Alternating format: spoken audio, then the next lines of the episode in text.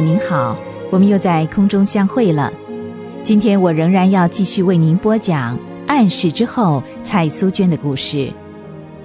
上回我说到，李曼玛丽和苏娟渴望有一些钱可以印制注音符号的圣经。结果有一天，一位基督徒捐出了两千块钱作为印刷费。后来，苏娟和李曼玛丽。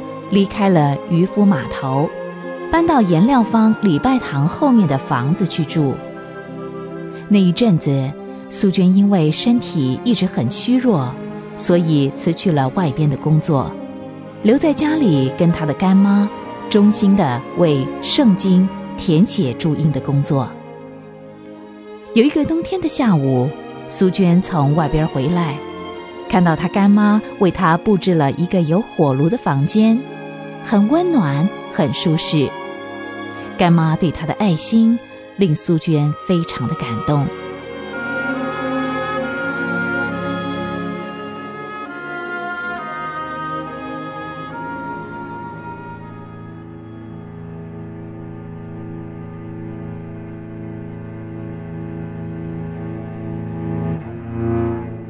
苏娟在干妈为她布置的这个房间还不到一年。就面临了他生平最大也最长的试炼。这天清早，苏娟一睁开眼，啊，她就觉得头晕目眩，整个房子忽然像围着她急促的旋转，每道从窗口射进来的晨光，就像锐利的刀子戳着她的眼睛。苏娟痛得忍不住大叫：“哎，苏娟！”苏娟，你怎么了？啊啊，手怎么这么凉啊？哎，怎么回事？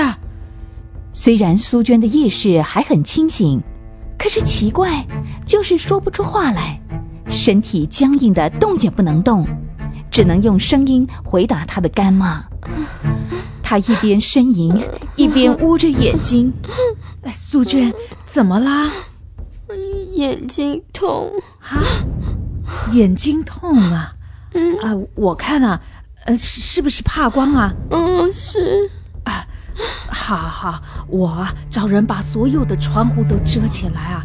哎，老高，老高，小金，快点找几块布来！哎，可怜的孩子，啊你到底怎么啦？怎么全身都硬硬的，受凉了？啊，主啊，这孩子到底怎么回事？也不能动，也不能说话，他到底得了什么病啊？苏娟，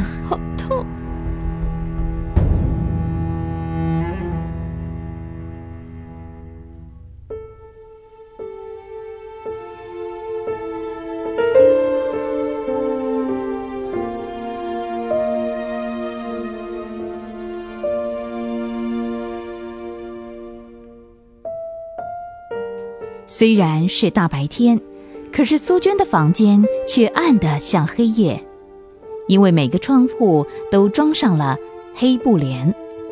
李曼玛丽用黑袋子蒙住了苏娟的眼睛，不让她的眼睛接触任何光线。可是这时候的苏娟仍然在痛苦中挣扎。尽管每天都有许多人来到暗室看苏娟。可是看了苏娟那痛苦的情况，访客们都难过的回去了。苏娟整天昏昏沉沉，忽冷又忽热。冷的时候，身体僵硬的，就像全身的血液都结冻了；热的时候，全身上下像着了火似的，即使使用了冰袋也没有用，并且两只手都成了黑紫色。每个骨头跟关节都裂开了。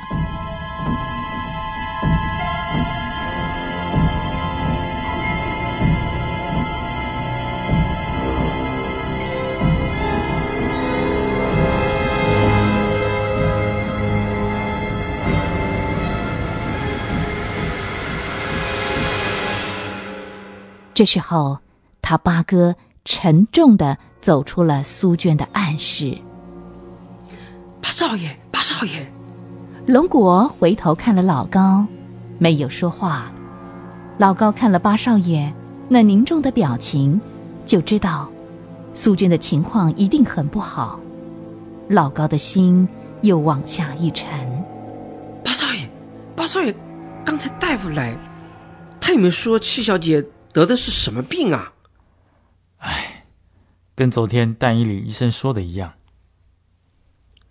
他也查不出是到底什么病。嗯，哎，糟了糟了，怎么办？连大夫都不晓得是什么病，这怎么给开他开药方呢？老高，李曼女士呢？她她在楼上，她跟裁缝师傅说话。裁缝师傅？哪个裁缝师傅？嗯，就是那个常给戚小姐做衣服的那个温师傅。奇怪，李教师为什么在这个时候请温师傅来呢？他想给七妹做衣服。我听说他给七小姐做了几套夏天的衣服。他说去年穿的都旧了。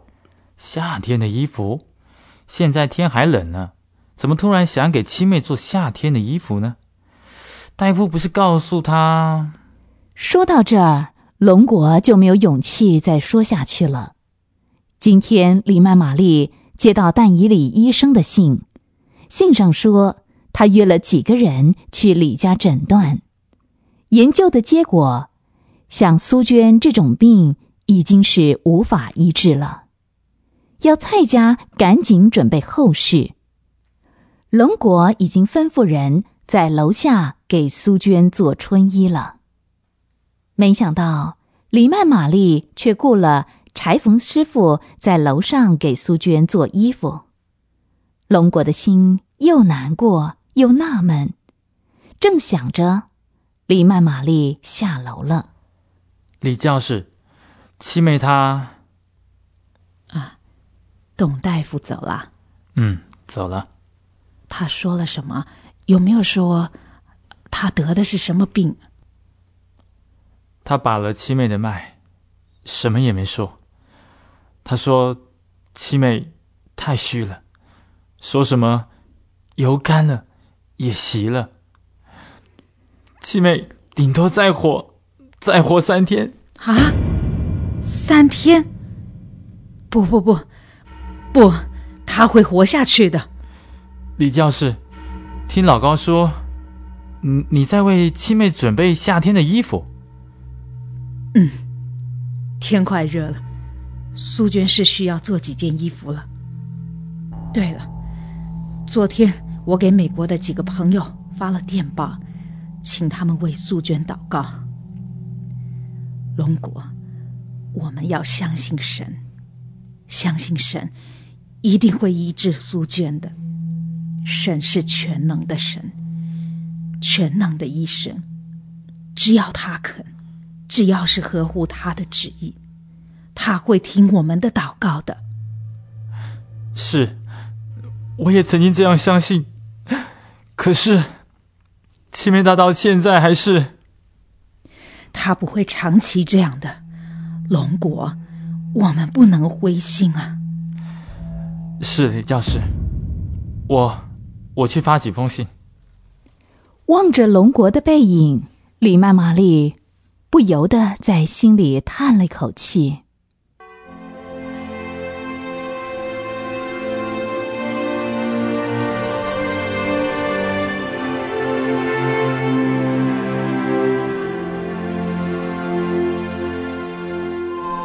夜又深，素娟的意识陷入了迷惘的境地。这时候，她的生命已经濒临了死亡的边缘。他只觉得自己好像到了一个奇异的境地。朦胧间，看见了一个美丽的皇冠，徐徐的上升。接着，又听到一阵从遥远地方传来的歌声，多美呀！他在心里默默的告诉自己：“啊，这是多么隆重的欢迎啊！”苏娟正想着，忽然听到有声音对她说：“不，不是欢迎，是练习而已。主啊，你一定要怜悯这个孩子，刚强他，给他机会，继续做你的见证。啊，苏娟，啊，苏娟，你醒了，你醒了。回答李曼玛丽的，是一声比一声痛苦的呻吟。刚才，苏娟从那奇妙的意境醒过来的时候，听到李曼玛丽哭着祷告的声音，她很想开口，可是还是叫不出声，只有呻吟。